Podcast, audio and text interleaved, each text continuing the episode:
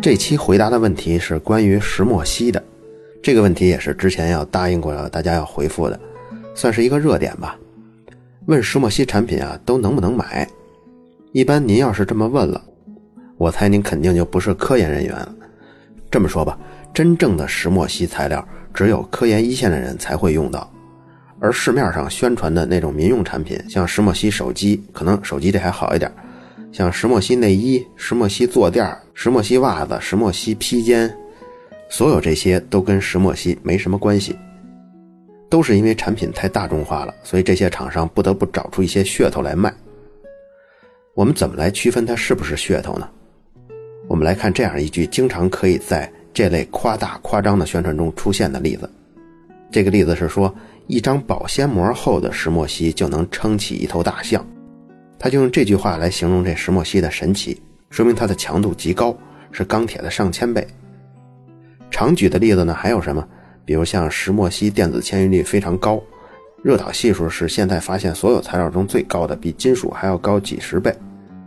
然后就说这个东西可以用在我们的产品中，如何如何增强性能。其实啊，这些宣传的误导性是非常大的。为什么说是误导呢？因为这些广告文案中选出的宏观特性是根本不存在的，比如就用保鲜膜这个厚度来支撑大象这个例子来说，石墨烯这种由碳原子形成的单层的结构，它的厚度呢只有零点三五纳米，纳米这个单位过于小了，谁都感受不到它有多薄。那么如果我们用它来跟一毫米的钢板来对比呢，这钢板的厚度是刚才咱们说石墨烯厚度的二百万倍。因为石墨烯这个东西强度非常高嘛，那么我们不考虑现实中是如何，只考虑它在数字上的强度相等的情况下，那么为了得到跟一毫米钢板强度一样的石墨烯，这石墨烯的厚度要有多少呢？至少也要有几千层的石墨烯叠加在一起，它才能跟刚才那钢板的强度相对抗。但是我们能够这么算吗？很可惜，根本不可以。因为啊，我们只要把石墨烯一层一层叠加起来。叠加到五层以上，只要到了五层，这可是很小的数字啊！石墨烯绝大部分让人炸舌的那些神奇的特性就全都不见了。如果我们继续堆叠石墨烯十几层、二十几层，我们与其称之为是石墨烯，还不如叫它石墨，因为它到了这个厚度以后，所有石墨烯的神奇特性全都没有了。我们再回头看这些石墨烯的比喻。拿石墨烯做什么防弹衣呀，做绳缆呀，性能会非常棒。这样的夸张宣传，问题全都在于此，它是根本不可能存在于宏观状态的。但是在这个市场中，泡沫就特别严重。它的规律是啊，凡是某一种产品，它原来用的原料中有石墨粉末的，现在为了把价格卖得高高的，它把名称就从石墨改成了石墨烯。这些呢，可能是终端厂商的行为，上游厂商就更乱了。真正能够生产单层石墨烯的这种企业并不多，但如果我们换一个说法，把能生产十层石墨烯，甚至是几十层石墨烯的这种厂商也能算进来的话，那这门槛就一下低太多了。以价格来说，单层石墨烯严格的来说啊，如果它的面积还比较大的话，大概是几千块钱一克的价格，这比黄金要贵十倍。但是如果你要生产那种好几十层或十几层的那种石墨烯薄片儿，那个价格就从几千块钱一克降到了几块钱一克。这个行业针对自己的市场乱象呢，也出台过规范，叫做《中国石墨烯产业技术创新战略联盟标准》。出了这标准呢，意思就是说咱们都别乱用名字了。这里面规定了几个名字，一个叫单层石墨烯，那就是一层，像苯环一样的单层结构；还有叫双层石墨烯，那严格的就是两层苯环结构的碳组成的。但是第三个名字就很模糊了。叫做少层石墨烯，它规定的是三到十层就可以叫做少层石墨烯。一会儿我们来说它这为什么模糊。它还规定了有一种是制备石墨烯的中间材料，叫做氧化石墨粉末，这个是不能称为石墨烯的。我们来说这少层石墨烯啊，因为刚才咱们说过，零到五层就是这五层以下，它还能反映出一些神奇的特性，超过五层以后。它的性质更接近于石墨，石墨就是什么？就咱们铅笔那个笔头，跟那个没什么太大区别了。那么现在你把三到十层全部归在这个名称下，所以大家现在在生产少层石墨烯，没人生产三层的，那大家都生产十层的，甚至有一些呢还是掺杂着的，就是粉末里头有十几层的，有几十层的，也有九层、十层的。反正你不能说我这粉末里没有少层石墨烯吧？所以这些厂商生产的东西就鱼目混杂。当然，做这种低质量的石墨烯的厂商，他们对应的下游的客户也是那些根本就不会用到石墨烯真正神奇特性的那些厂商。比如说，他们就卖石墨烯袜子的，卖石墨烯披肩的。你说这些厂商，你卖给他们是石墨烯粉末也好，还是石墨粉末也好，对他们的产品质量一点影响都没有。说到这儿呢，咱们得补充一下石墨烯，可能有些人对这还不熟呢。您知道碳原子吧？如果碳原子组成一张平面的网，每个网的窟窿呢都是由六个碳原子手握着手组成一个正六边形，那这张网就叫做石墨烯。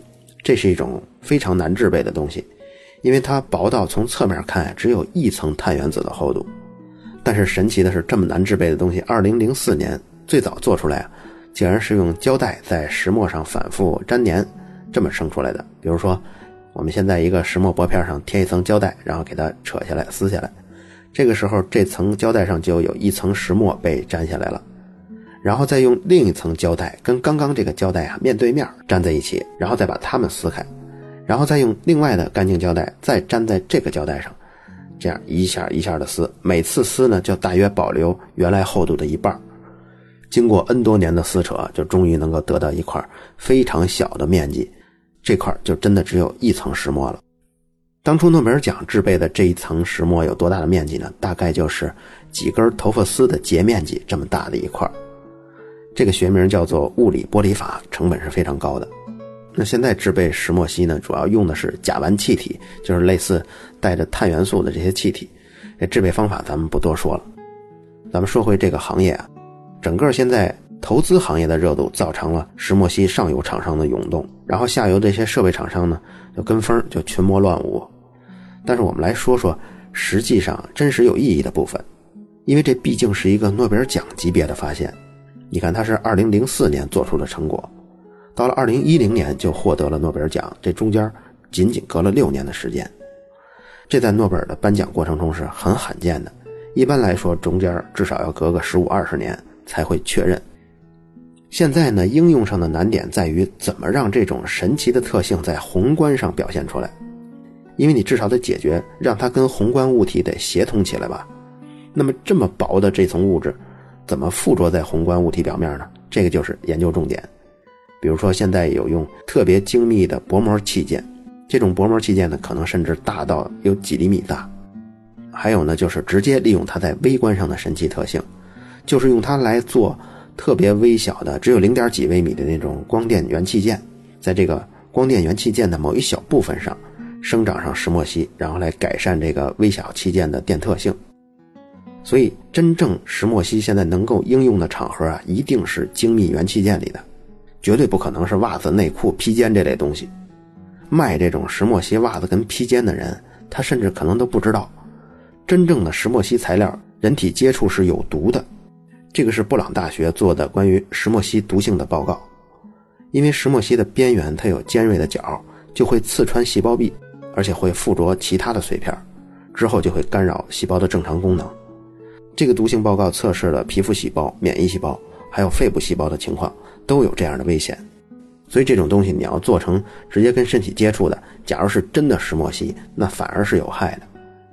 我呢查了一下，现在所谓的石墨烯袜子一百多块钱一双。所谓的石墨烯披肩呢，九百多块钱一件然后石墨烯内衣是一千多块钱，腰带是六百多块钱，很多呢都是打着给老人、给家人一份爱心的旗号。我想您要真想花这么多钱，不如给父母跟家人买一份健康体检或者是健康保险之类的，我觉得这更有用。每隔一阵呢，就会有人拿科技界的新名词做噱头，纳米这个词到现在已经过气了。我想呢。咱们这个节目，假如今后做一个卓老板聊科技，纳米全息远红外石墨烯耳朵帽，一百九十九一对不知道有没有人买。关于石墨烯的这些骗局还有应用，咱们就说到这儿。最后给我自己的付费专辑《卓老板聊科技》第二季做一个广告。这个节目每周有两期，有三十分钟左右的高密度的理工科知识的节目，然后还有三期的听众答疑交流。全年一共是二百四十多期，每期我都会总结一个一千五百字左右的知识精华。想看的可以去同名的微信公众号回复“知识精华”或者“第二季”这个关键字都可以。